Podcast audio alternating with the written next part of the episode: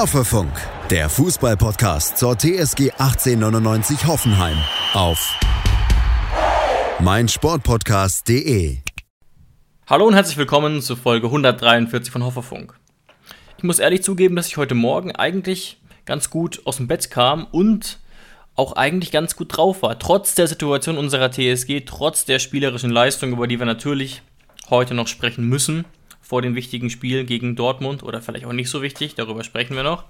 Aber ich habe es erfolgreich geschafft, Jonas, bei der Recherche mir die Stimmung direkt wieder zu verderben und gar nicht, als ich, als ich auf die Tabelle geguckt habe, weil der, der Blick auf die Tabelle überrascht einen jetzt ja mittlerweile nicht mehr seit zwei, drei Wochen, sondern ich habe einfach mal, was ich eigentlich immer mache, bei Google TSG Hoffenheim eingegeben und auf News geguckt, um so ein bisschen zu sehen, wie ist die aktuelle Berichterstattung. Meistens gibt es ja sehr, sehr wenig, aber in dieser Woche haben sich, so, haben sich tatsächlich drei verschiedene Portale gedacht. Wir schreiben mal ähm, einen Artikel über die TSG und der ist aus unserer Sicht, sagen wir mal so, nicht so gut geworden, hat meinen Puls direkt wieder ein bisschen nach oben getrieben. Also der SWR hat zum Beispiel geschrieben, ähm, wenn, wir, wenn die TSG so weitermacht, steigt sie ab. Okay, das kann man so stehen lassen. Ist tatsächlich Fakt. Wir werden das am Augsburg-Spiel, glaube ich, auch nachher noch zeigen können. Aber es wird noch besser. Zum Beispiel hat die heißgeliebte Zeitung Welt geschrieben, dass das Märchen Hoffenheim auserzählt ist, jegliche Faszination passé sei und der Club trostlos sei. Und die Premium-Journalisten von Sport 1 haben sich hingesetzt und haben behauptet, es würde keinen kratzen, wenn die TSG absteigen würde. Also zwei Kommentare, die ja journalistisch doch relativ interessant sind. Und Jonas, ich würde gerne zu Beginn mit dir sie so ein bisschen versuchen auseinanderzunehmen. Vielleicht haben sie ja auch gewisse Argumente auf ihrer Seite, aber vermutlich eher nicht. Und damit erstmal Hallo an dich, Jonas. Schön, dass du mit dabei bist. Ah, hallo David. Gar nicht zugehört bis jetzt. Kleiner Witz. Nee, ich habe dir natürlich gut zugehört. Es ging nur sehr lang, deine Anmoderation, im Gegensatz zu sonst. aber natürlich sehr wichtige Informationen. Hallo natürlich auch an all unsere ZuhörerInnen ja, die Stimmung um unsere TSG herum ist nicht so gut und wie sagt man immer so schön, wenn man im grauen Mittelfeld ist, dann juckt es keine Sau, was man macht, aber wenn man im Extrem weit vorne ist oder eben extrem weit hinten, dann kommen auf einmal die Ratten aus ihren Löchern und diese Ratten, sie heißen eben manchmal Sport 1. Ja, ähm, Premium-Journalismus ist was anderes, aber natürlich hat Sport 1 vielleicht schon ein paar Argumente auf ihrer Seite. Ja, ich würde es gleich ähm, gerne mit dir so ein bisschen an einzelnen Zitaten abarbeiten. Ich habe da schon so ein bisschen genau. was vorbereitet. Du musst jetzt gar nicht so Allgemeinstellung beziehen, sondern die haben ja schon so was ähnliches wie Argumente gebracht, ne? Genau, aber wahrscheinlich, ich habe den Artikel nicht gelesen, aber in Sport 1-Manier ähm, nicht mit den Worten gewählt, die vielleicht ein normaler Journalist wählen würde. Ja, gucken wir gleich mal rein.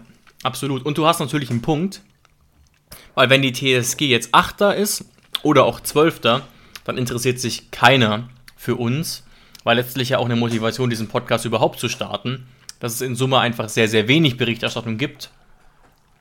Außer jetzt vielleicht vom SWR, die das ja ohnehin tun. Aber jetzt ist eine Krise da und jetzt wird einmal draufgehauen was natürlich auch Klicks generiert hat, aber eben auch nur, weil man von dieser Seite aus draufgehauen hat. Das schauen wir uns das gleich mal genauer an. Ähm, mhm. Aber es ist natürlich jetzt auch kein Geheimnis, dass wir jetzt nicht die, der beliebteste Club sind. Das gehört sicherlich auch dazu, aber wir gucken einfach mal rein, was diese beiden Artikel, die überraschend in eine ähnliche Richtung gehen, also von Sport 1 und von Welt, also auch die, unsere guten Freunde von Axel Springer, ähm, da so gesagt und argumentiert haben. Aber du hast schon mal richtig vermutet, was Tobias Holtkamp da bei Sport 1 geschrieben hat, ist im Wesentlichen nur mit Fantasie überhaupt ein Artikel zu nennen. Ne? Also die Hauptargumente sind, also in der Überschrift steht typische Sport 1-Manier, es würde keinen kratzen. Und am Ende im Artikel steht dann eigentlich nur, dass es ja fast keinen interessieren würde. Ne? Also wieder im Prinzip direkt zurückgerudert in gewisser Art und Weise. Und die einzige Argumentation, eben das zu sagen, ist dann letztlich sowas zu machen wie zu sagen, ja, die TV-Quoten sind ja nicht so gut und das Interesse im Stadion ist ja nicht so gut. Und damit hat sich die Argumentation auch fast schon erledigt. Und dann kommt der Vergleich irgendwie mit Hannover, Düsseldorf oder St. Pauli, die es deutlich mehr verdient hätten, unter anderem in der Bundesliga zu sein. Aber einfach nur aufgrund dessen.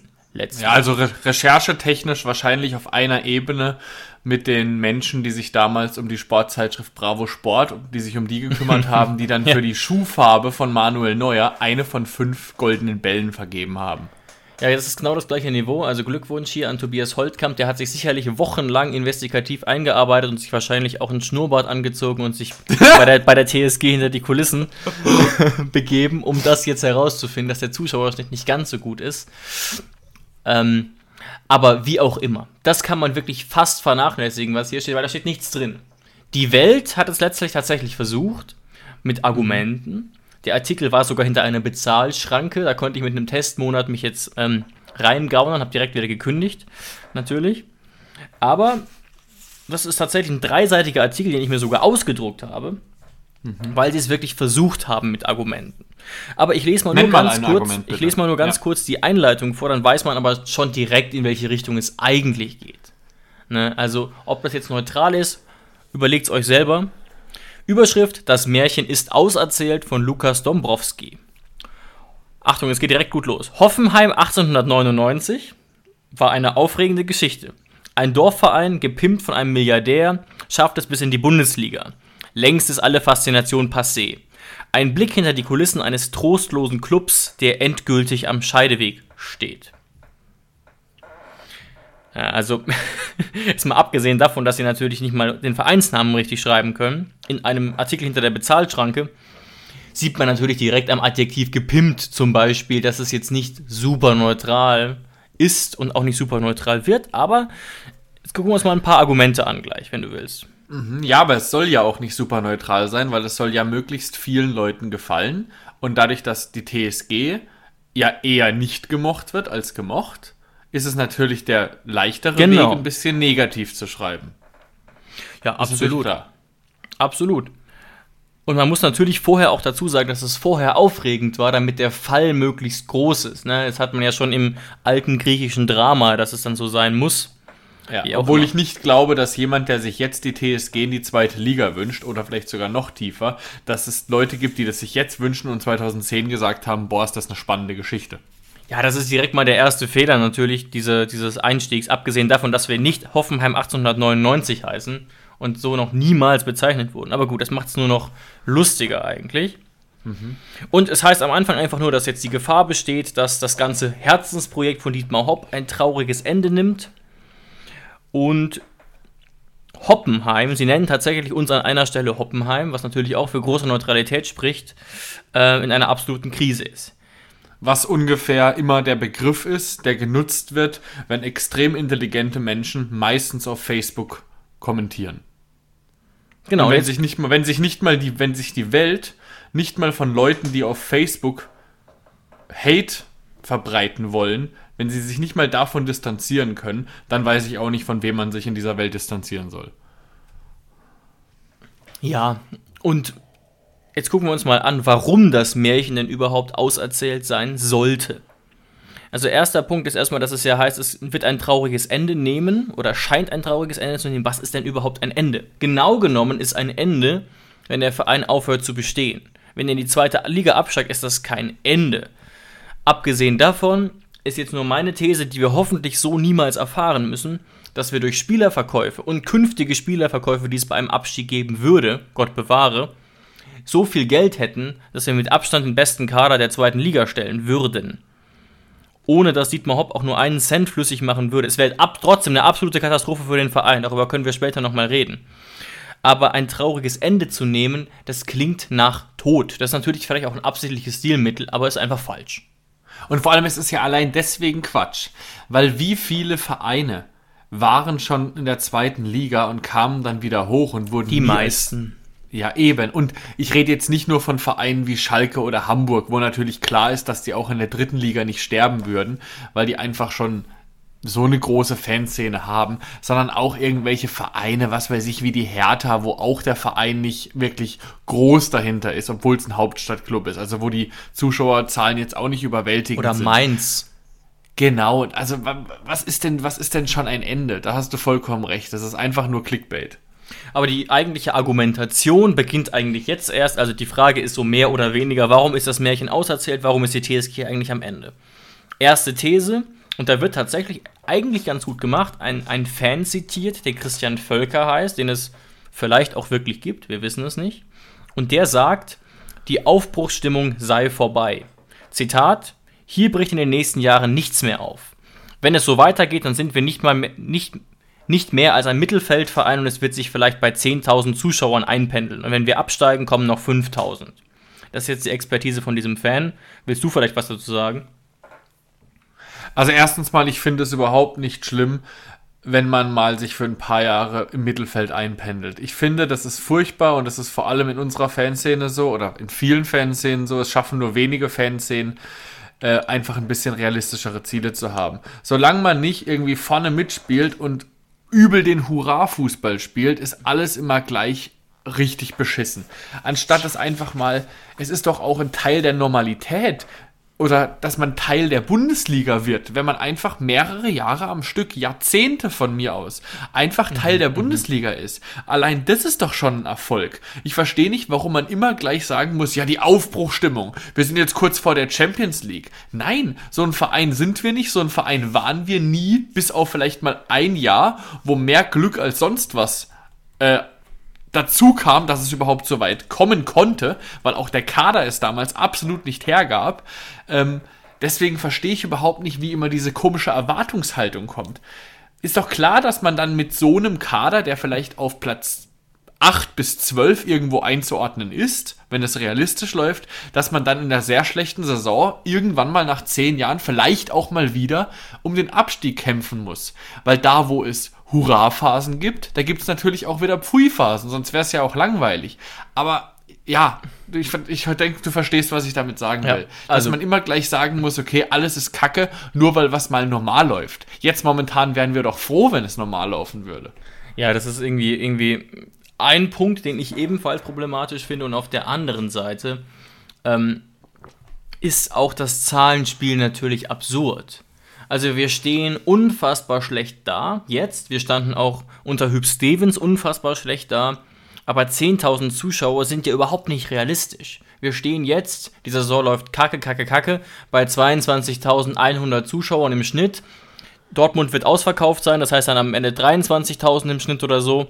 Also wir sind von diesen Zahlen massiv weit entfernt. Und natürlich werden die Zuschauerzahlen oder würden die Zuschauerzahlen einbrechen bei einem Abstieg, aber doch nicht auf 5000 das ist ja nicht realistisch. Das ist natürlich eine Hyperbel, die dieser Fan vielleicht wirklich so denkt, ist aber jetzt nicht realistisch. Und er sieht ja direkt das Problem. Ne? Also sogar ein Mittelfeldverein zu sein, scheint für Christian Völker nicht, nicht nachvollziehbar oder nicht gut und das bei nicht einem wünschenswert, ja, ja, aber was ist denn daran nicht wünschenswert? Vor also allem, wenn, wenn der nicht Kader wünschenswert ist, nach, nach, nach, was weiß ich, nach 14 Jahren Bundesliga-Zugehörigkeit, dann wirklich, dann muss ich mittlerweile sagen, wenn das die Meinung der meisten Fans ist, was es auf keinen Fall so ist, aber wenn es so sein sollte, dass wir nur noch erfolgsgierig sind, dann würde ich mir wünschen, dass es die erfolgreichen Jahre unter Nagelsmann nie gegeben hätte. Wenn das jetzt die Folge daraus ist. Ja, wobei die schon, klingt jetzt komisch, aber so ein bisschen was kaputt gemacht haben, auf eine Art. Aber das ist ein anderes Thema. Und natürlich haben wir jetzt keine Aufbruchsstimmung, das ist ja ganz klar. Aber er sagt, hier bricht in den nächsten Jahren nichts mehr auf. Warum ist das faktisch falsch? Weil die Aufbruchsstimmung im November da war. Wir waren ja. im November noch Vierter, liebe Leute. Vierter. Und alleine der Name Breitenreiter hat ja schon sowas wie eine Aufbruchsstimmung äh, ausgelöst ist doch klar, dass es momentan keine Aufbruchstimmung gibt, wenn wir momentan um, um unser Bundesliga-Überleben kämpfen. Aber andere Vereine machen das jedes Jahr. Mainz und Augsburg, die machen jedes Jahr eine Riesenfeier, wenn sie an Spieltag 33 gerettet sind. Also man muss doch nicht immer, man muss doch nicht jede Saison um den großen Cup mitspielen. Ja, und jetzt wird natürlich auch im weiteren Verlauf wieder sehr, sehr viel mit Zuschauerzahlen argumentiert letztlich.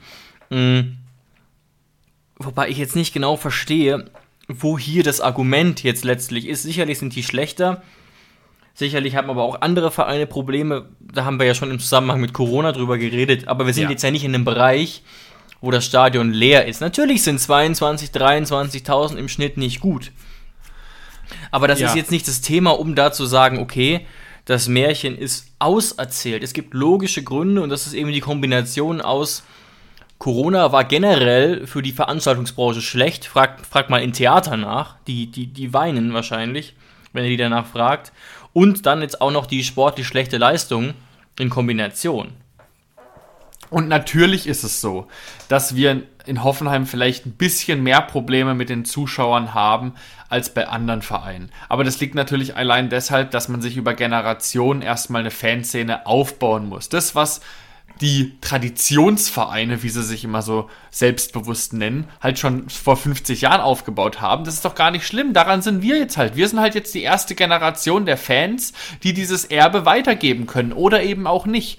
Ähm, deswegen verstehe ich gar nicht, wo das Problem ist. Und wenn man mal die Bundesliga durchgeht, dann haben die meisten Vereine bis jetzt auch vielleicht acht, neun gesegnete Ausnahmen und vielleicht drei, vier gesegnete Ausnahmen in der zweiten Bundesliga ähm, das Problem, dass bei einer schlechten Leistung, fußballerisch und ergebnistechnisch, die Zuschauer wegbleiben. Das ist doch bei, ich kann jetzt allein auch sagen, Augsburg ist es so, bei, bei der Hertha ist es so, bei ja, Leverkusen ist es so, bei Mainz, bei Mainz auch ist wieder, es so, ja. bei Wolfsburg ist es so. Natürlich, bei so Hardcore-Vereinen ist es eben nicht so, aber wieso vergleichen wir uns denn damit? Also das muss doch überhaupt nicht sein. Und selbst wenn wir das uns vergleichen, dann würden uns wie wir jetzt gerade gezeigt haben, zahlreiche Vereine einfallen, die ein ähnliches Problem haben und die eben natürlich eine längere Geschichte im Profifußball haben, was natürlich eine Rolle spielt, wenn es um Stabilität von Fans und so weiter geht und um. Aber wir sind eben stabil 20.000 aufwärts. Immerhin. Natürlich finden wir das nicht gut, darüber haben wir auch schon geredet, aber dieser Punkt zieht nur bedingt, muss man ehrlich sagen, zumal jetzt auch es auswärts deutlich schlechter sein könnte. Na gut, gehen wir noch mal ein bisschen weiter. Ähm, nächste These, nächste Behauptung, warum das Märchen auserzählt sei, passt jetzt gar nicht mehr so genau zum Thema, aber sei es drum. In Hoffenheim stimmt es aktuell fast nirgendwo. Ein Problem, das auch die vorherigen Trainer wie Breitenreiter oder Hoeneß verzweifeln ließ. Die Mannschaft, marktwert 171 Millionen, knickt beim kleinsten Widerstand ein. Ist ja, einfach faktisch, es ist natürlich haben sie absichtlich jetzt sehr offen gehalten, aber ist zum Beispiel mal faktisch falsch, wenn man sieht, dass wir über Monate, glaube ich fast über ein Jahr, die Mannschaft waren, die die meisten Punkte nach Rückstand geholt hat. Und das war genau in dieser Zeit, über die sie sprechen. Also das ist ja wohl das Gegenteil vom, vom kleinsten Widerstand einknicken. Ja, und die Hönes-Phase, der letzte Trainer, der lange da war, die ist jetzt nicht so lang her. Ich kann mich daran noch sehr gut daran erinnern. Und die Phase war nicht schlecht. Jetzt im Rückblick, wo wir die Situation haben, wie wir jetzt haben, denken wir wahrscheinlich noch romantischer an diese Zeit zurück. Mhm. Ja, aber damals, wie ich, wie ich es schon ganz oft gesagt habe, da wurde auch die Chefetage, ich weiß nicht wer, aber auch zu gierig. Und zu gierig zu sein in diesem Geschäft ist nie gut. Ja, und vor allem mit auf den Punkt, ja. auf den Punkt, David, da stimmt nichts.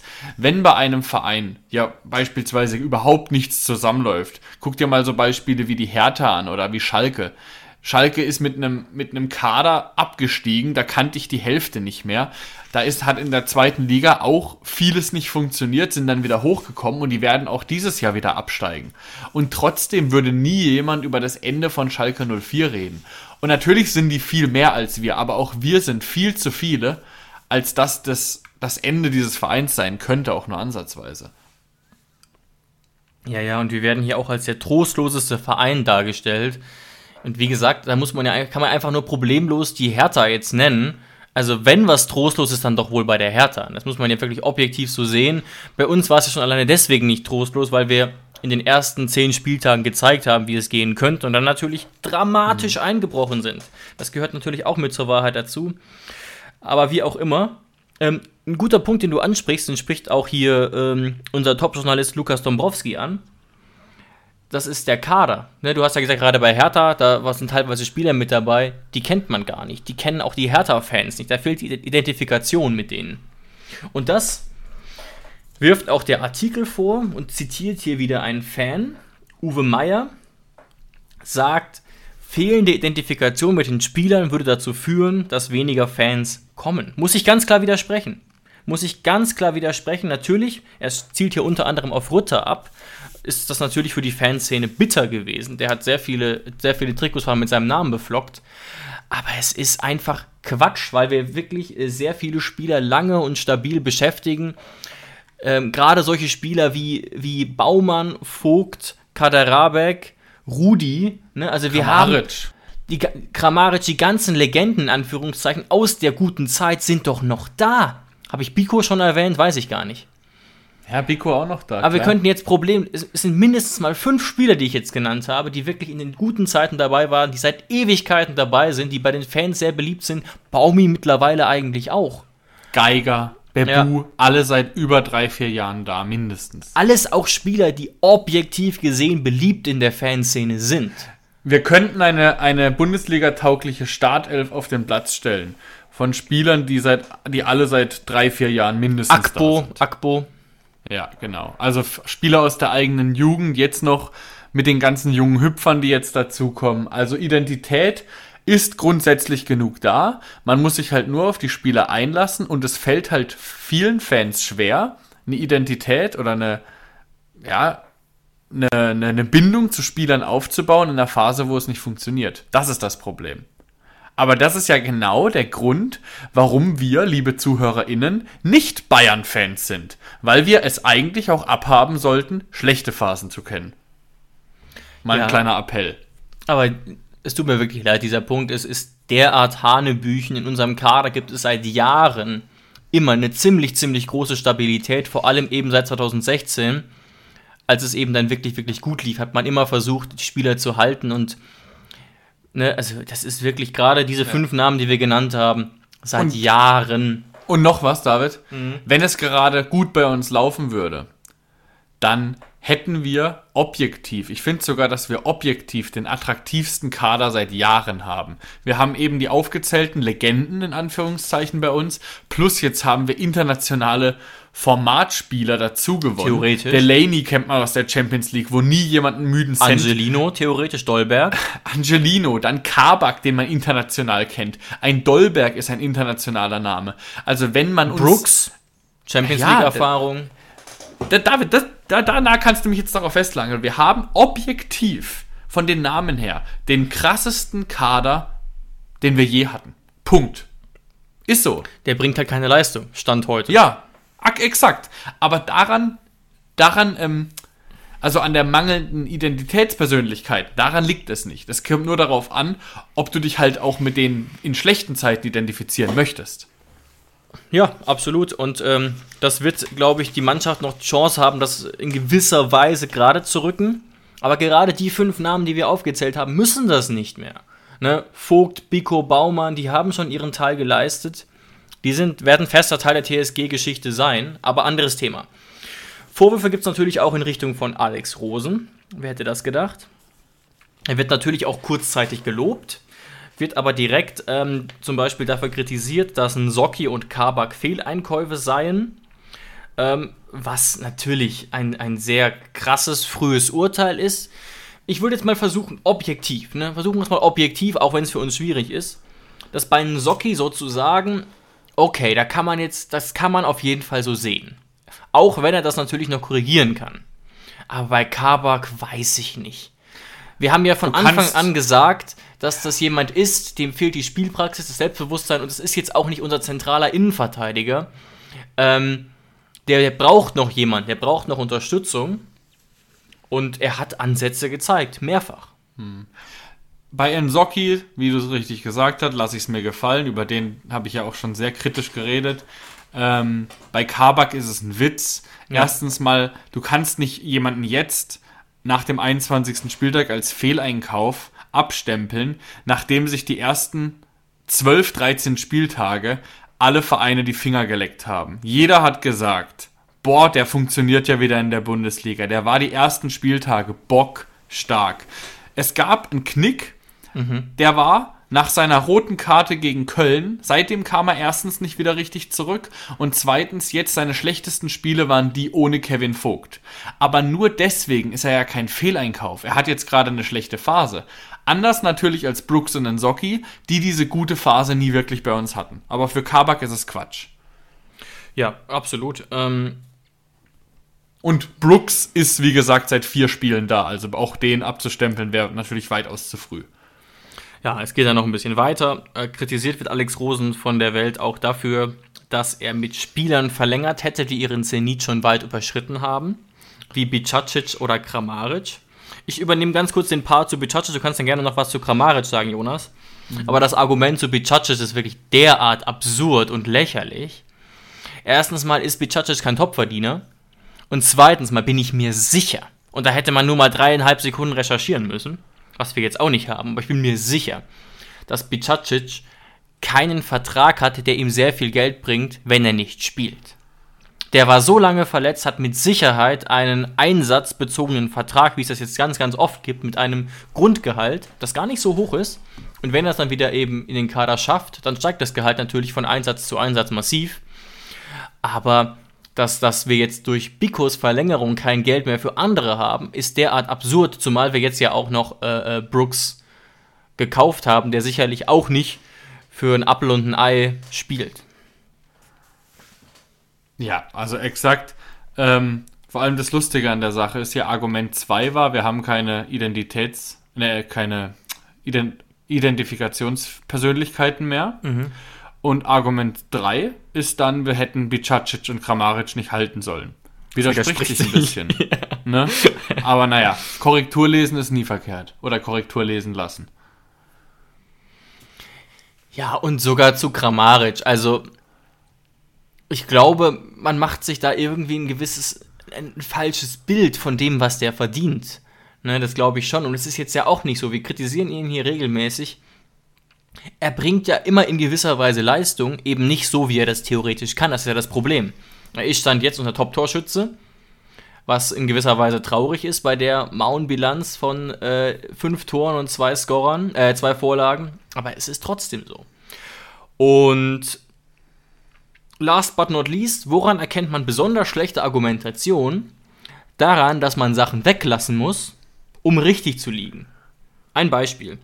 Ein Argument für die schlechte Kaderplanung von Rosen ist, dass man gegen Stuttgart im Januar eine Startelf mit einem Altersdurchschnitt von 28,2 aufgeboten habe und damit ja diesen Jugendweg überhaupt nicht befolgen würde.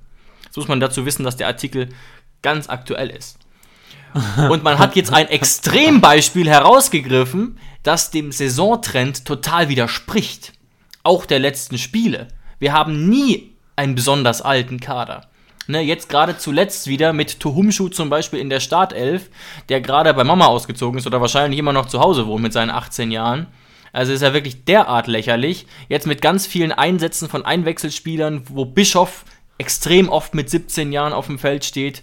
Also das gegen Stuttgart, ich habe mir das extra angeguckt, war eine massive Ausnahme. Wir haben zugegeben keines der Top 5 jüngsten, jüngsten Teams, aber wir sind überhaupt nicht unterdurchschnittlich alt. Überhaupt nicht. Ne? Haben jetzt zuletzt auch Dolberg spielen lassen mit 25. Ähm, Kramaric saß draußen mit 31. Kabak ist auch sehr jung noch. Ja, genau. Kabak, Kabak spielt immer. Also, wenn man eben quasi weglassen muss, dass wir jetzt eigentlich in den letzten Spielen zunehmend junge Spieler eingesetzt haben und dann ein Beispiel von vor vier Wochen anführt, dann zeigt man schon mal, da hat man jetzt krampfhaft noch irgendein Argument gebraucht, um zu sagen, dass das mit der Entwicklung von Talenten nicht so ganz stimmt. Was ich aber zugeben muss, ne, es ist ja nicht so, dass das jetzt zu 100% Unsinn ist. In den letzten Jahren hat sich nach meiner Beobachtung nicht mehr ganz so viel getan, was Talente angeht, wie vielleicht zuvor. Hoffentlich ähm, irre ich mich da. Aber wir haben jetzt ja schon zum Beispiel über Fisnik Aslani geredet, der gute Ansätze gezeigt hat, dem wir jetzt aber keine große Bundesliga-Karriere zutrauen. Und ähm, bei Tuhumschu bin ich mir auch nicht ganz sicher. Aber zum Beispiel ein Tom Bischoff, der ist 2005er Jahrgang, das kann man sich gar nicht vorstellen und schafft es jetzt schon, äh, Spieler auf die Bank zu verdrängen, auch Damar mit zahlreichen Einsätzen. Also so ganz nachvollziehbar ist das alles nicht. Ja, auf jeden Fall. Ähm, ja, aber obwohl wir jetzt den Artikel so ein bisschen entkräftet haben, bringt es ja alles nichts. Das heißt, wir müssen trotzdem den Tatsachen in die ins Auge blicken und sagen, wir sind jetzt Klar. letztlich zu 100% im tiefsten Abstiegskampf angekommen. Dadurch, dass wir jetzt auch ein Sechs-Punkte-Spiel gegen Augsburg verloren haben, ja, blicken wir doch mal auf dieses Augsburg-Spiel. Machen wir, machen wir. Lass mich nur noch ganz gerne. kurz drei Sätze zum Abschluss sagen. Ja, mach ähm, das gerne. Weil du hast natürlich recht, der Artikel, die Argumentation ist falsch, die Situation ist trotzdem beschissen. Und am lustigsten wird das Ganze eigentlich noch am Ende. Da brauchen wir gar nichts zu sagen, das kann man einfach im Raum stehen lassen. Weil am Ende wird dann argumentiert, dass das Märchen Hoffenheim auserzählt sei, weil, Achtung, zu spät ein neuer Koch eingestellt worden wäre und man da lange Handlungsbedarf gehabt hätte und weil der Chefphysiotherapeut noch auf Stundenbasis in der eigenen Praxis arbeiten darf. Da lache ich mir doch den Arsch ab. Hä?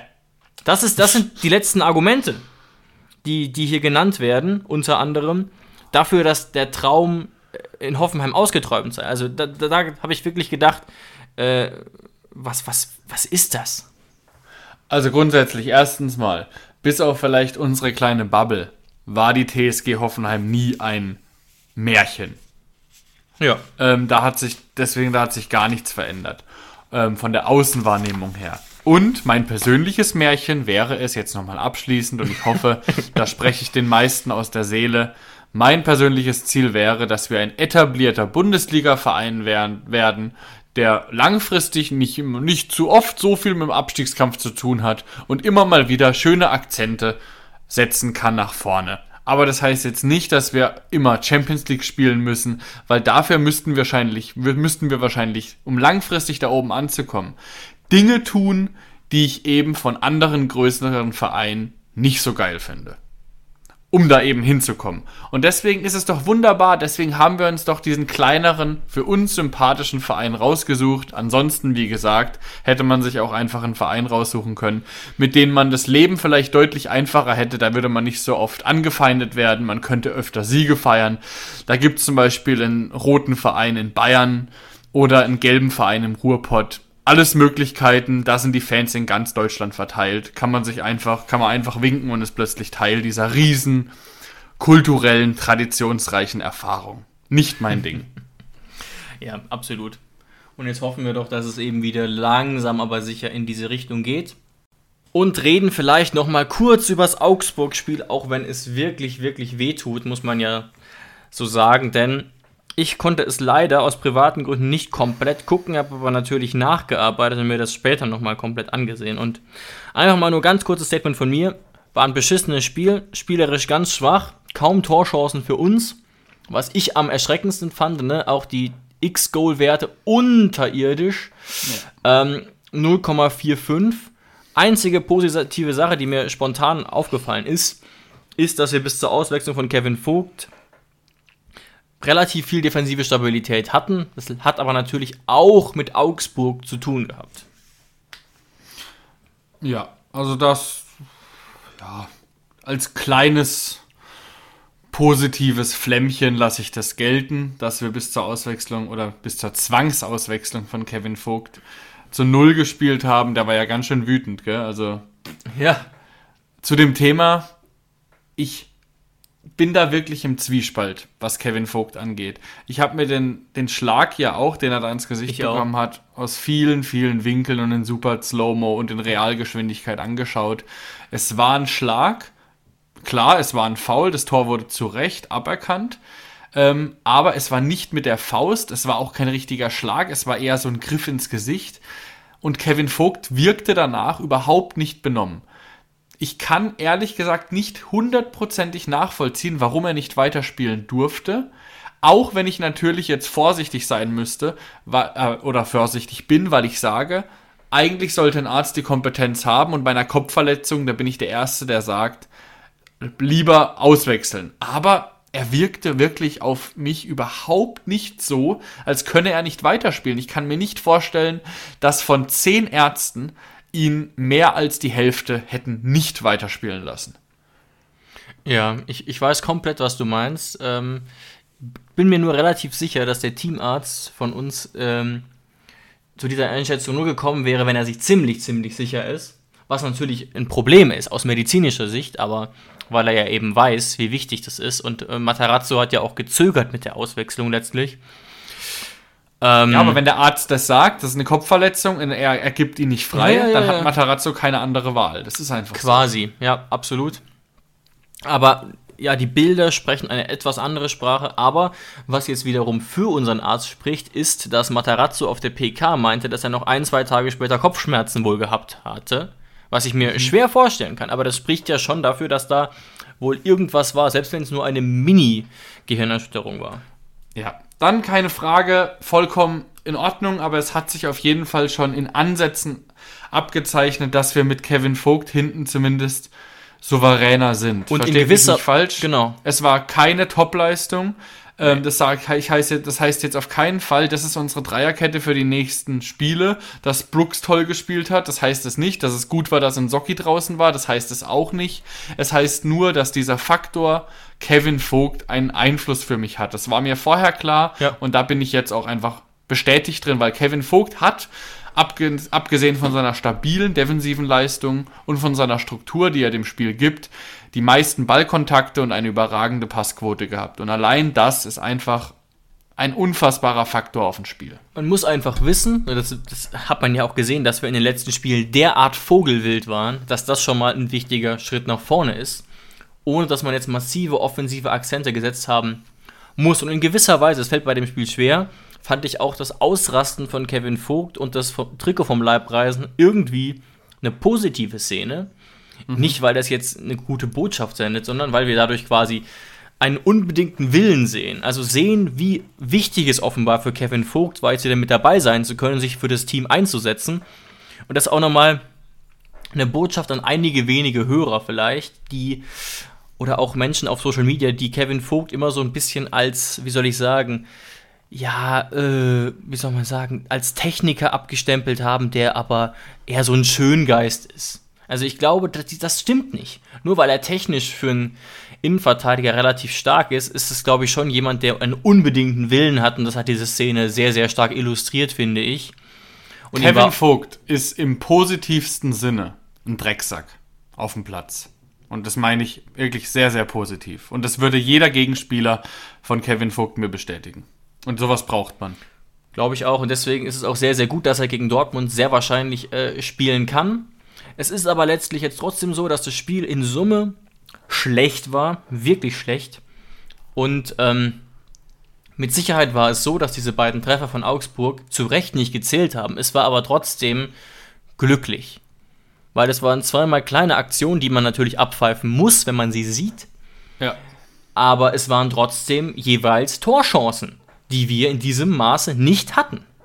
Es kam ja überhaupt erst zu der Szene. Das heißt, wir können nicht wissen, ob der Ball vielleicht auch ohne den Treffer in Kevin Vogts Gesicht reingegangen wäre. Genau. Und auch der Schuss, ähm, der Schuss von Engel in der, von Engels, in der, Engels. was weiß ich, zehnten Minute oder so, auch der hätte rein theoretisch reingehen können, auch ohne die Hand. War ja Aber natürlich ja. die Wahrscheinlichkeit ist hoch, dass er sich durch die Hand eben den Ball besser vorlegen könnte, konnte. Aber da ist die Regel eben klar, trotzdem haben wir Glück gehabt. Und wenn man natürlich rein statistisch liest, Augsburg hatte zwei Tore, die aberkannt wurden, dann ist es natürlich schon ein Zeichen dafür, dass wir jetzt offensiv nicht wirklich da waren. Und das ist eigentlich der Punkt. Über zwei Sachen möchte ich mit dir wegen Augsburg reden. Danach können wir das Thema abhaken und wieder nach vorne gucken. Aber wie zur Hölle kann es sein, dass wir schon wieder wir sind eh schon die schlechteste Mannschaft bei Standards. Jetzt haben wir große Innenverteidiger, mit Brooks auch noch einen dazu bekommen. Es war Akpo auf dem Platz. Und wir kriegen unser sechstes fucking Eckball-Gegentor in der 88. Minute. Wie kann sowas Hölle. angehen? Und zweitens, wir müssen natürlich kurz darüber reden, was wir davon halten. Dolberg startet, wird nach 45 Minuten ausgetauscht durch Aslani. Kramaric kommt erst zur 63. und Dabur sitzt auf der Bank. Das sind die zwei Themen. Du kannst dir raussuchen, mit welchem wir starten. Ja, reden wir doch erstmal kurz äh, über den Eckball und bleiben bei deiner Chronologie. Ja, ich finde es auch die absolute Hölle, dann auch noch so ein Tor zu fangen, kurz vor Schluss. Klar, ein Punkt mehr oder weniger, aber es geht ja nicht immer nur um die, um die Mathematik, sondern auch um das Gefühl, das die Mannschaft und die Fans letztlich dadurch haben, durch diesen verlorenen Punkt. Und wir sind einfach wahnsinnig anfällig bei Standards und Augsburg ist überdurchschnittlich gut. Das hätte man wissen müssen. Und nichtsdestotrotz bleibt das ein wirklich gut ausgeführter Eckball. Ne, Akpo ist am Mann. Ich würde sagen, er ist jetzt nicht frei von Schuld. Aber so viel machen kann er da nicht. Der ist so scharf reingeschlagen. Also ich fand den Eckball sehr gut persönlich. Warum Jensen dann wieder glockenfrei steht am Ende, habe ich überhaupt kein Verständnis für. Aber so Freistöße, äh, so Eckbälle, die schießt gefühlt mittlerweile jede Mannschaft gegen uns. Also die scharf auf den ersten Pfosten und dann verlängern. Manchmal fliegt er Die dann haben viele rein, Mannschaften im Repertoire, ja. Das ist einstudiert, aber wir Haben wir ich die im von- Repertoire? Ich weiß es nicht. Ich, ich habe irgendwie nicht das Gefühl. Obwohl wir grundsätzlich die Spieler hätten, die so einen Ball verlängern könnten. Und Ja. dann für den zweiten Ball am langen Pfosten brauchst du ja nicht mal die kopfballstarken Spieler. Also die, und ja, es ist super schwer zu verteidigen. Äh, wenn der Juveleo eben es stark macht, dann kommst du da einfach als Verteidiger schwer zwischen, weil der Ball eben so scharf geschlagen ist. Aber das ist ja eben genau der Grund, warum die anderen Mannschaften das machen.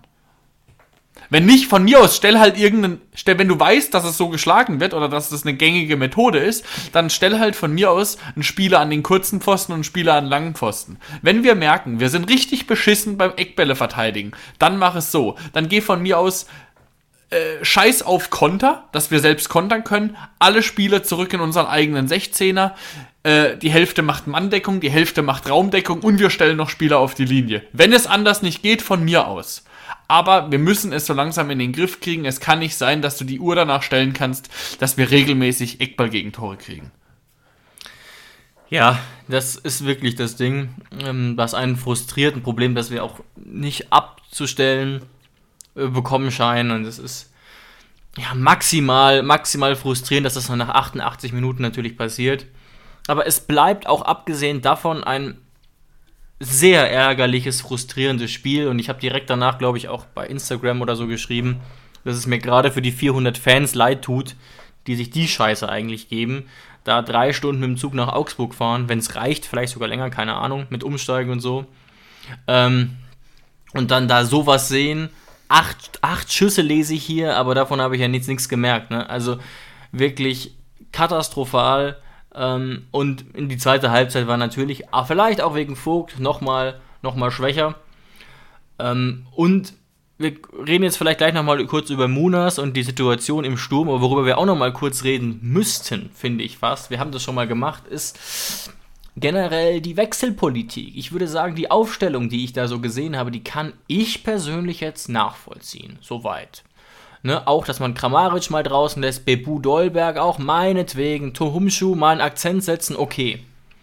Aber dass du dann halt wieder, wieder Aslani und Bischof bringst und dann eben drei blutjunge Youngster auf dem Feld hast, während Rudi und Dabur zum Beispiel 90 Minuten durchsitzen, kann ich persönlich nicht verstehen.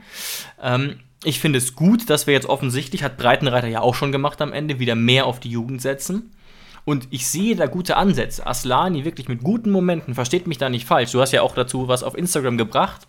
Aber meine These ist, es macht einen riesen Unterschied, ob man einen Youngster das Vertrauen gibt oder drei auf einmal, die quasi komplett das Zentrum bilden und die, sorry, so jetzt noch nicht wirklich einen Output gebracht haben, wie man neudeutsch sagt.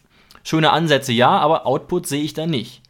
Nichtsdestotrotz muss man auch sagen, die arrivierten Dolberg und Bebu komplett, komplett äh, im Spiel gehangen, ohne Effekt. Ja, also Bebu, seitdem er wieder fit ist, der hat ja wenigstens schon zwei, drei Trefferchen gemacht. Bebu hat einfach mal wieder Phasen, wo er gut ist, mal wieder Phasen, wo er schlecht ist. Das ist einfach wirklich wellenartig bei Bebu.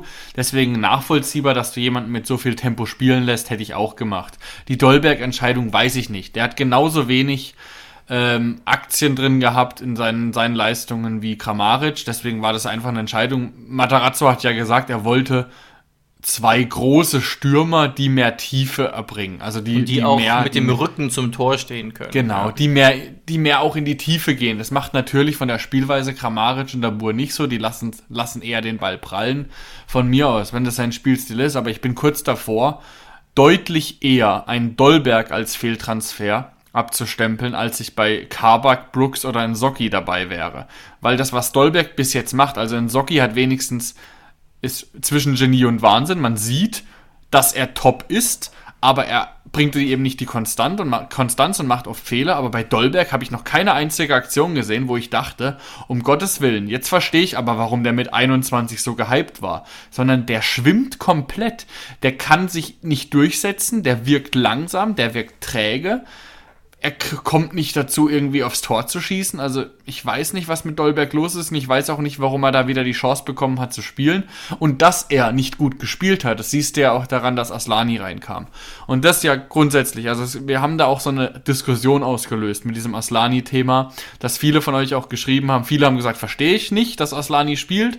Viele haben aber auch gesagt, Aslani war noch einer der Besten. Das stimmt. Ja. Und uns stimmt auch. Und die Vorlage auf Kramaric war auch top. Uns geht es erstens nur darum, wie David auch richtig gesagt hat, es geht um die Masse. Es geht darum, dass du nicht drei Youngsters auf einmal auf dem Platz haben kannst, die kaum Erfahrung haben und die alle drei nicht in der Lage sind und das Selbstvertrauen haben, den Karren aus dem Dreck zu ziehen. Da müssen einfach die Arrivierten die Verantwortung übernehmen. In so einer Phase Akzente zu, zu setzen mit blutjungen Spielern, Top-Idee. Du kannst einen Aslani reinbringen, aber nicht zeitgleich mit einem Bischof und einem Tohumchu. Ich sehe es einfach nicht vor mir, vor meinem inneren Auge, dass ein Aslani in der 90. Minute den Ausgleichstreffer schießt. Ich sehe es aber vor mir, dass ein Dabur jederzeit in der Lage ist zu treffen.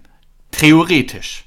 Und das ist einfach mein Punkt. Dass ich das, ja, ich habe ja schon mal darüber geredet, dass ich Aslani nicht so stark finde wie Leute, die wir schon im Sturm auf dem Platz hatten, wie zum Beispiel Otto oder auch Maxi Bayer. Aber von mir aus, du kannst einen Aslani bringen. Aber ja, einfach nicht so früh und nicht so oft. Das kann ich einfach nicht nachvollziehen, vor allem weil Munas eigentlich von seinen Werten her überzeugt. Die Frage, ob er jetzt spielt gegen Dortmund, die hat Matarazzo ja sehr, sehr diplomatisch gelöst, will ich jetzt mal sagen. Absolut, aber es ist ein Punkt und deswegen nochmal vielen Dank an der Stelle an Rebecca Allgeier, dass es, dass es mal gefragt wurde. Muss man so sagen, ich habe es nochmal rausgesucht. Munas Dabur mit 16 Pflichtspieleinsätzen, 737 Minuten gespielt und 7 Tore. Das ist eine Torquote von, also nee, alle 105 Minuten ein Tor. Das ist derart viel besser als das, was alle anderen in dieser Saison gezeigt haben. Und es geht ja auch nochmal darum, dass er ja eigentlich im Januar eine gute Phase hatte oder war es Anfang Februar, ist ja auch scheißegal. Zurückgekommen, Tor im Testspiel, zurückgekommen, Tor in der Bundesliga. Ähm, und die anderen treffen halt das Scheunentor überhaupt nicht. Ähm, und dann kann ich es eben nicht ganz verstehen. Es geht ja gar nicht unbedingt darum, dass Aslani draußen sitzen muss, sondern ähm, dass, Aslani draus, dass Aslani reinkommt und Munas dann draußen sitzt. Wenn wir beide sehen würden und beide ihre Chancen und ihre Zeit bekommen würden, alles gut. Aber ich stimme dir auch nochmal komplett zu. Wir haben jetzt zweimal drei blutjunge Spieler gesehen, die übrigens alle das Zentrum abbilden. Ne? Also alle entweder auf der 10er, 8er, 6er oder Stürmerposition und die dann gleichzeitig gespielt haben. Und die haben schon frischen Wind reingebracht, aber ich finde das keine so gute Lösung.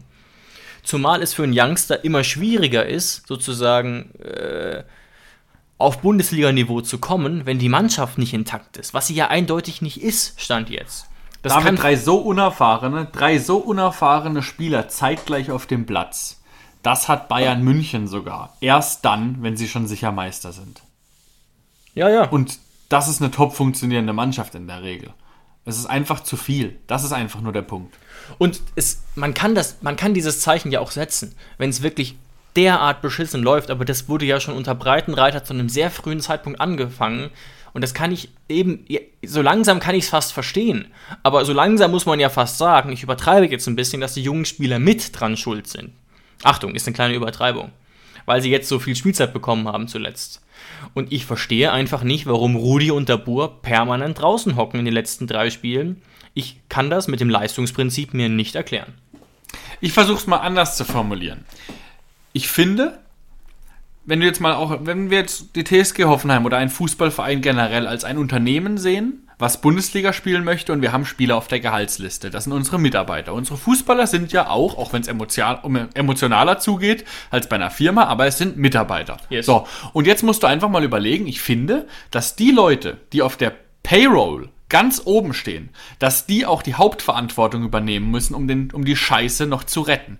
Wenn sie das nicht schaffen sollten, und absteigen, wir sollten absteigen in die zweite Liga. Also drei Kreuze, das ist nicht passiert, aber wir müssen mal drüber reden. Rein hypothetisch, wir sind im Abstiegskampf. Dann sind die eh weg. Das heißt, dann kommen die Jungen ja eh zur Geltung. Dann werden die eh in der zweiten Liga Spielzeit bekommen. Aber die sie jetzt schon so ein bisschen die Luft, äh, also ihnen jetzt schon, wie du richtig gesagt hast, ihnen das Gefühl zu geben, sie seien mit Schuld, falls wir absteigen, das ist einfach nicht, meiner Meinung nach, noch ein bisschen zu früh. Ihnen, ihnen jetzt schon so viel Verantwortung zu übergeben. Ein Youngster braucht in der Regel sozusagen hat den Vorteil, dass er befreit aufspielen kann. Jetzt gerade kann niemand befreit aufspielen, ehrlich gesagt. Niemand. Und das ist eben das Problem. Und unsere Position nochmal zusammengefasst ist ja, setzt die jungen Spieler ein, okay. Aber eben nicht in dieser konzentrierten äh, äh, Form. In gewisser Weise hat er damit auch ein Zeichen gesetzt. Das ist auch in gewisser Weise okay. Ich weiß gar nicht, ob es dir aufgefallen ist, Jonas. Aber weißt du, wer nicht im Kader stand? Obwohl, obwohl sie fit waren quasi aus dem Kader gestrichen wurden folgende Spieler: Che, Quaresma, Becker Damar, vielleicht nicht so überraschend, und Angelo Stiller. Die waren alle nicht im Kader, obwohl sie fit waren. Ja, würde ich jetzt auch für keinen riesen Fass aufmachen Ist aber einfach nur interessant. Ist einfach nur ja, interessant. Super, ja, auf jeden Fall ist interessant, aber ja. Wenn man aber sagt, ich hatte tatsächlich ein bisschen die Befürchtung und ich weiß auch, dass Munas zum Beispiel in der Fanszene nicht der beliebteste ist, alles gut, dass es da vielleicht irgendwie intern gekracht hat oder er irgendwie frustriert wirkt oder so, aber das scheint ja aufgrund dieses Statements vielleicht eher nicht der Fall zu sein, sondern dass er wirklich dachte, dass das jetzt die beste Idee ist.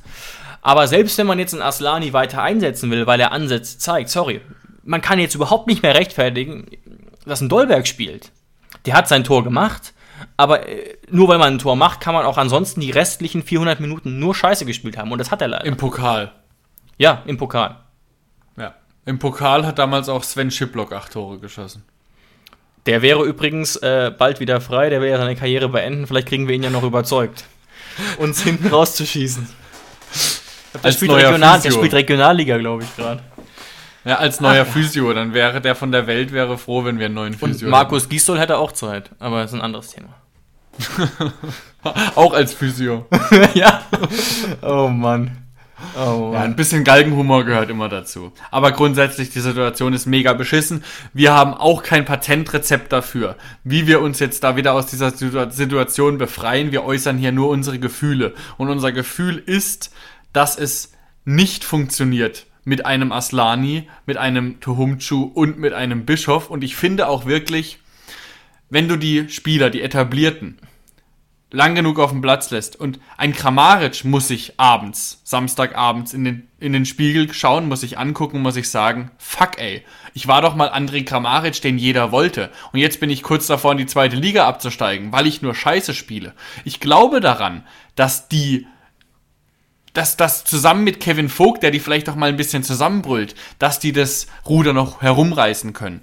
Aber ähm, du darfst einfach nicht so viele Spieler auf dem Platz haben, die zu Recht erstmal nach sich schauen müssen, weil sie eben noch nicht so Erfahrungen haben. Das Ding ist ja, weißt du, ein Tuhumchu, der wird auch völlig zu Recht nach einer Niederlage, nach seinem Bundesliga-Debüt, wird er nach Hause gehen und wird erstmal froh sein boah, ich habe Bundesliga gespielt, geil, wird positive Gefühle haben. Zu Recht. Aber das ja. brauchen wir, zu Recht, aber das brauchen wir nicht. Wir brauchen momentan so Arschlöcher, positiv formuliert, wie ein Kevin Vogt, der dann die ganze Bude zusammenschreit und der sagt, Alter, was soll die Kacke? Nächste Woche mache ich hier aber mal richtig Tabula Rasa. Da, diese Emotionalität brauchen wir gerade. Gespickt mit vielleicht ein, zwei Akzenten junges Blut, aber nicht hauptsächlich. Ja, ja, genau. Also, warum nicht einen Youngster starten lassen? Alles gut, warum nicht einen einwechseln? Aber dass wir mehrfach einfach drei gleichzeitig sehen, ihr könnt da gerne auch anderer Meinung sein, ne? Ist ein freies Land, wissen wir alle. Aber hat sich jetzt auch ja bisher nur bedingt bezahlt gemacht und war natürlich auch zum Teil ähm, ein Kaderding, dass wir ähm, eben auch nicht so viele zur Verfügung hatten. Was aber auch interessant ist, Thema Selbstvertrauen. Ich habe jetzt durchaus verstanden, dass man zum Beispiel einen Biko reinbringt für einen sicherlich total verunsicherten, äh, statt eines mit Sicherheit total verunsicherten Socki, der ja auch auf der Bank gesessen hätte. Biko hat das übrigens auch sehr solide gemacht. Wie gesagt, war jetzt nicht total beschäftigt, aber Selbstvertrauen ist eine enorm wichtige Geschichte und es hat halt schon auch einen gewissen Zusammenhang mit der Erfahrung und mit der äh, bereits gebrachten Leistung. Naja, wir schauen mal. Wie's David, Dortmund. Dortmund kommt ja, jetzt. genau. Ein Träumchen. Dortmund. Was können wir dazu sagen? Seit acht Spielen nicht mehr geschlagen. Natürlich Champions League und Pokal übergreifend. alles gewonnen. Die Mannschaft der Stunde. Sind wieder punktgleich mit dem FC Bayern. Die FC Mhm. Bayern momentan eine Durstphase, eine Durststrecke, Dortmund nicht. Seit dem 16. Spieltag, seit dem 22. Januar alles weggefegt, was ihnen in die Quere kommt. Darunter natürlich auch Bretter dabei gewesen, wie der FC Chelsea. Ja, ich habe es gelesen. Ähm, das macht doch Hoffnung auf mehr. Ähm, und auch, ich habe Dortmund eigentlich immer als äh, in Anführungszeichen dankbaren Gegner abgestempelt. Gar nicht unbedingt wegen der Ergebnisse. Die waren jetzt in den letzten vier, fünf Spielen schlecht, aus unserer Sicht. Aber wir haben spielerisch oft sehr gute Leistungen gezeigt. Und normalerweise hast du ja, das sagen wir auch immer, gegen Dortmund nichts zu verlieren. Das ist ein hochemotionales Spiel, weil sich die gegenüberliegenden Mannschaften aufs Äußerste nicht leiden können. Erst ähm, was natürlich auf, auf Gegenseitigkeit beruht. Ähm, ja, aber wir haben grundsätzlich ergebnistechnisch nie was zu verlieren gehabt und haben uns dann immer genossen, den Großen ärgern zu können, was uns ja auch oft gelungen ist. Nur jetzt ist momentan halt eine Phase, in, denen es, in der es egal ist, wer der Gegner ist. Wir brauchen immer die Punkte. Wir können nicht sagen, ja, wir haben verloren, aber es war ja Dortmund, kein Problem. Wir brauchen immer die Punkte momentan, egal wer der Gegner ist. Und deswegen ist es natürlich so ärgerlich, dass jetzt ausgerechnet Dortmund kommt. Ja, passt uns gar nicht in den Kram. Ähm, ich weiß auch nicht, ob da jetzt wirklich eine, eine, eine Analyse, ein Gespräch so richtig Sinn ergibt. Ähm, hat sich nicht so viel verändert. Wir können wieder mit Kevin Vogt rechnen. Wir können, ja, beten, aber letztlich, und das ist natürlich schon auch richtig, hat, hat äh, Pellegrino Matarazzo gesagt, dass es jetzt erstmal egal ist, wer jetzt kommt. Weil das Kernproblem, so traurig wie es ist, ist nicht, dass wir nicht punkten aber okay, okay Leistung bringen, sondern dass unsere Leistung erstmal beschissen ist. Also der erste Punkt, an dem wir ansetzen müssen, ist die Leistung, ist das, was wir auf den Platz bringen. Und nicht das, was rauskommt. Das kommt Ja. dann ja meistens entweder automatisch oder muss man erzwingen. Aber auch die Leistung passt in den letzten Spielen überhaupt nicht. Und natürlich besteht da die kleine Hoffnung, dass man da gegen Dortmund vielleicht befreiter reingeht, als jetzt gegen Bochum oder Augsburg. Es gab ja Phasen in unserer Vergangenheit, in der wir immer gesagt haben, unsere, unser Pro- Problem ist die Chancenverwertung. Da hatten wir x Goals von 3, 4 und, Und haben dann am Tor. Ende nur ein Tor geschossen. Riesenproblem. Mittlerweile wären das Luxusprobleme für uns, weil wir beenden teilweise Exakt. Spiele mit, mit einer X-Goals von 0,4. Das heißt, rein statistisch hätten wir nicht mal ein Tor verdient. Und da bist du natürlich vor einem ganz anderen Problem. Chancenverwertung heißt ja immer, ja, geht um Selbstbewusstsein, geht manchmal auch um Glück. Das wird schon irgendwie kommen, das kannst du nicht trainieren. Aber wenn du gar nicht erst zu Torchancen kommst, dann bist du richtig am Schwimmen. Ja, ja. Und vor diesem großen Problem stehen wir jetzt. Ähm, ich weiß gar nicht, ob das jetzt schon aus, aus Matarazzos Sicht der richtige Zeitpunkt ist, um irgendwie an die Ehre zu appellieren oder große Reden zu schwingen, fällt mir schwer eben gegen Dortmund. Auch wenn es natürlich jetzt nach diesem katastrophalen Spiel gegen Augsburg eigentlich der richtige Zeitpunkt wäre. Ähm, Er hat, ja, er hat ja auf der PK gesagt, als er auf das angesprochen wurde, was momentan in der Medienlandschaft los ist, dass er sich überlegt, ob er sich eben diesem, ob er dieses Mittel benutzt, die Spieler so ein bisschen zu reizen, dass die ganze Medienlandschaft sie weghaben wollen. Also ihm ist es schon bewusst und vielleicht ist es ja auch so ein Ding, dass er sie jetzt an der Ehre packt. Aber ich weiß nicht, ob das dann immer, da brauchst du natürlich schon auch Skills, um die dann wirklich, um den Spielern auch wirklich das Gefühl zu geben, dass sie an der Ehre gepackt werden. Und es ist natürlich auch immer sehr spielerabhängig. Ich finde immer, die besten Profis sind die, die du nicht an der Ehre packen musst. Das sind natürlich auch immer so die ekelhaftigsten, die dann erstmal, die du drei Stunden nach einem Spiel nicht mehr ansprechen brauchst, so ein bisschen Joshua Kimmich mäßig. Ja, ja, genau. Und wie gesagt, die Frage ist, ist das jetzt gerade der richtige Zeitpunkt? Der wäre vielleicht eben jetzt gegeben, wenn wir jetzt schon gegen Mainz spielen würden, was ja dann nächste Woche der Fall ist. Da haben wir dann schon wieder ein ganz anderes Thema. Dann kommt, ja, wie gesagt, Mainz, Freiburg, ähm, Hertha. Aber ich bin stand jetzt vor dem Dortmund-Spiel tatsächlich einigermaßen sprachlos und ich glaube, ich würde einfach nur das Prinzip Hoffnung ausrufen wollen und viel mehr nicht. David, vielleicht noch vor dem Hintergrund, bevor wir jetzt dann ein paar Minuten die Folge beenden, haben wir jetzt auch wieder lang gequatscht. Ähm, glaubst du denn wieder, dass es Anfeindungen geben wird seitens Borussia Dortmund? Ja, das kann ich mir angesichts unserer Situation jetzt nur schwer vorstellen, wenn ich ehrlich sein darf. Ich habe mich aber auch massiv aufgeregt. Ähm, Was, du glaubst, dass es keine geben wird? keine, keine relevanten im Vergleich zumindest. Wann Also- gab es denn das das letzte Mal, dass, dass wir gegen Dortmund gespielt haben und keine Schmähgesänge und keine Beleidigungen äh, gegen uns zu hören Gut, waren? das kommt jetzt darauf an, ab, ab wo man da die Grenze zieht. Aber ich, ich würde mich schon darauf festlegen, dass es ähm, weniger ist als in den letzten Jahren. Und vor allem weniger als in der Zeit, in der wir noch quasi Konkurrenten mit Dortmund waren, in gewisser Weise. Ich denke da nur zurück an das Spiel am 4. Februar gegen Bochum, wo die Bochumer, glaube ich, bei einer 3-0-Führung doch ernsthaft dachten, ähm, Hurensohn-Gesänge gegenüber uns anstimmen zu müssen. Was ich wirklich, ne? Also man muss da wirklich aufpassen. Äh, Bochum hat das ja auch allgemein an ganz Hoffenheim gerichtet und jetzt niemanden beleidigt, also juristisch nicht relevant. Darum geht's aber gar nicht. Also das ist schon so ein bisschen, ich verstehe auch, dass man nicht äh, im Fanblock sitzt und, und singt, ihr seid alle doof und wir sind viel besser. Alles verständlich, alles verständlich. Aber was sagt das denn über den Menschen aus? Wenn ich jetzt wirklich in einer Gruppe von 1000 Leuten, 2000, 3000 Leuten der Meinung bin, dass jetzt ist es gerade schlau, bei 3-0 Führung, den Gegner zu dissen, statt die eigene Mannschaft zu loben. Ne, und natürlich wird es von Dortmund auch kommen, aber ich glaube deutlich geringer als in den letzten Jahren. Okay. Ähm, ja, aber das sind halt so ein bisschen diese Ruhrpott-Vereine. David, sind wir uns einig, dass wir aber trotzdem ähm, uns von Borussia Dortmund haben in den letzten Jahren viel anhören müssen? Natürlich, Einfach ein kurzes Ja oder Nein. absolut. Und habe ich deswegen die Erlaubnis von dir, einen Witz zu erzählen, der ein bisschen gegen Borussia Dortmund geht? Sehr gerne. Okay, also deswegen, der ist natürlich, hat natürlich auch ein bisschen Vorurteile, deswegen ich möchte damit keinen persönlich angreifen. Das ist einfach nur ein Witz, abschließend, um ein bisschen Humor in die ganze Sache zu bringen. Und ich glaube, Borussia Dortmund verträgt es, weil wir mussten auch schon einiges ertragen. Also David, es ist sogar, es hat was mit Fußball zu tun und es hat sogar was mit Lehrern zu tun. Also sollte dir sehr gefallen, dieser Noch Witz. besser. Also, eine Lehrerin in, in einem Dortmunder Vorort beginnt ihren ersten Tag an einer neuen Schule. Geht ins Klassenzimmer rein und will natürlich direkt einen guten Eindruck bei ihren SchülerInnen hinterlassen und sagt direkt, ja, habt ihr denn alle letzte Woche Dortmund gesehen? Und will natürlich gleich sagen, dass sie Dortmund-Fan ist. Natürlich, wie es im Ruhrpott so üblich ist, in einem Dortmunder Vorort, alle Kinder heben die Hand, haben alle Dortmund gesehen, alle natürlich Dortmund-Fans. Bis auf eine Person. Ein Junge ganz hinten in der letzten Reihe, der meldet sich nicht. Dann sagt die Lehrerin, ja, mein Junge, was ist denn los? Bist du denn kein Dortmund-Fan? Dann sagt der Junge, nein, ich bin Bayern-Fan, aber ich habe auch gute Gründe dafür. Ich komme ursprünglich aus München und mein Vater, der arbeitet bei der Allianz und hat früher immer Freikarten bekommen und ich war als Kind immer ganz oft im Stadion.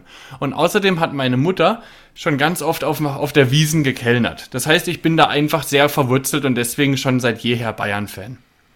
Dann sagt die Lehrerin, aber mein Kind, du musst doch deinen Eltern nicht alles nachmachen. Nur weil die Bayern-Fan sind, musst du doch auch nicht Bayern-Fan werden. Stell dir doch mal einfach vor, deine Mutter wäre Prostituierte und dein Vater wäre Drogendealer. Dann sagt das Kind, hm, dann wäre ich vermutlich auch Dortmund-Fan. Oh. Okay. ja, nicht schlecht. Nicht schlecht. Ah, was ein schöner Abschluss.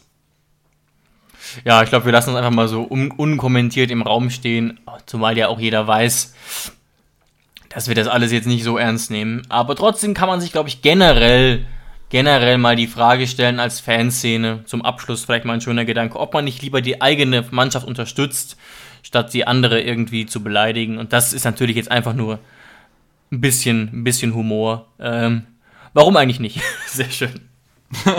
So sieht's aus. Das sind schöne Schlussworte. Das Prinzip Hoffnung hast du schon ausgerufen. Wir drücken alle Daumen, dass es am Samstag einigermaßen glimpflich ausgeht und Yes. wir hören uns nächste Woche. Ciao, ciao, macht's gut. Ciao, bis dann.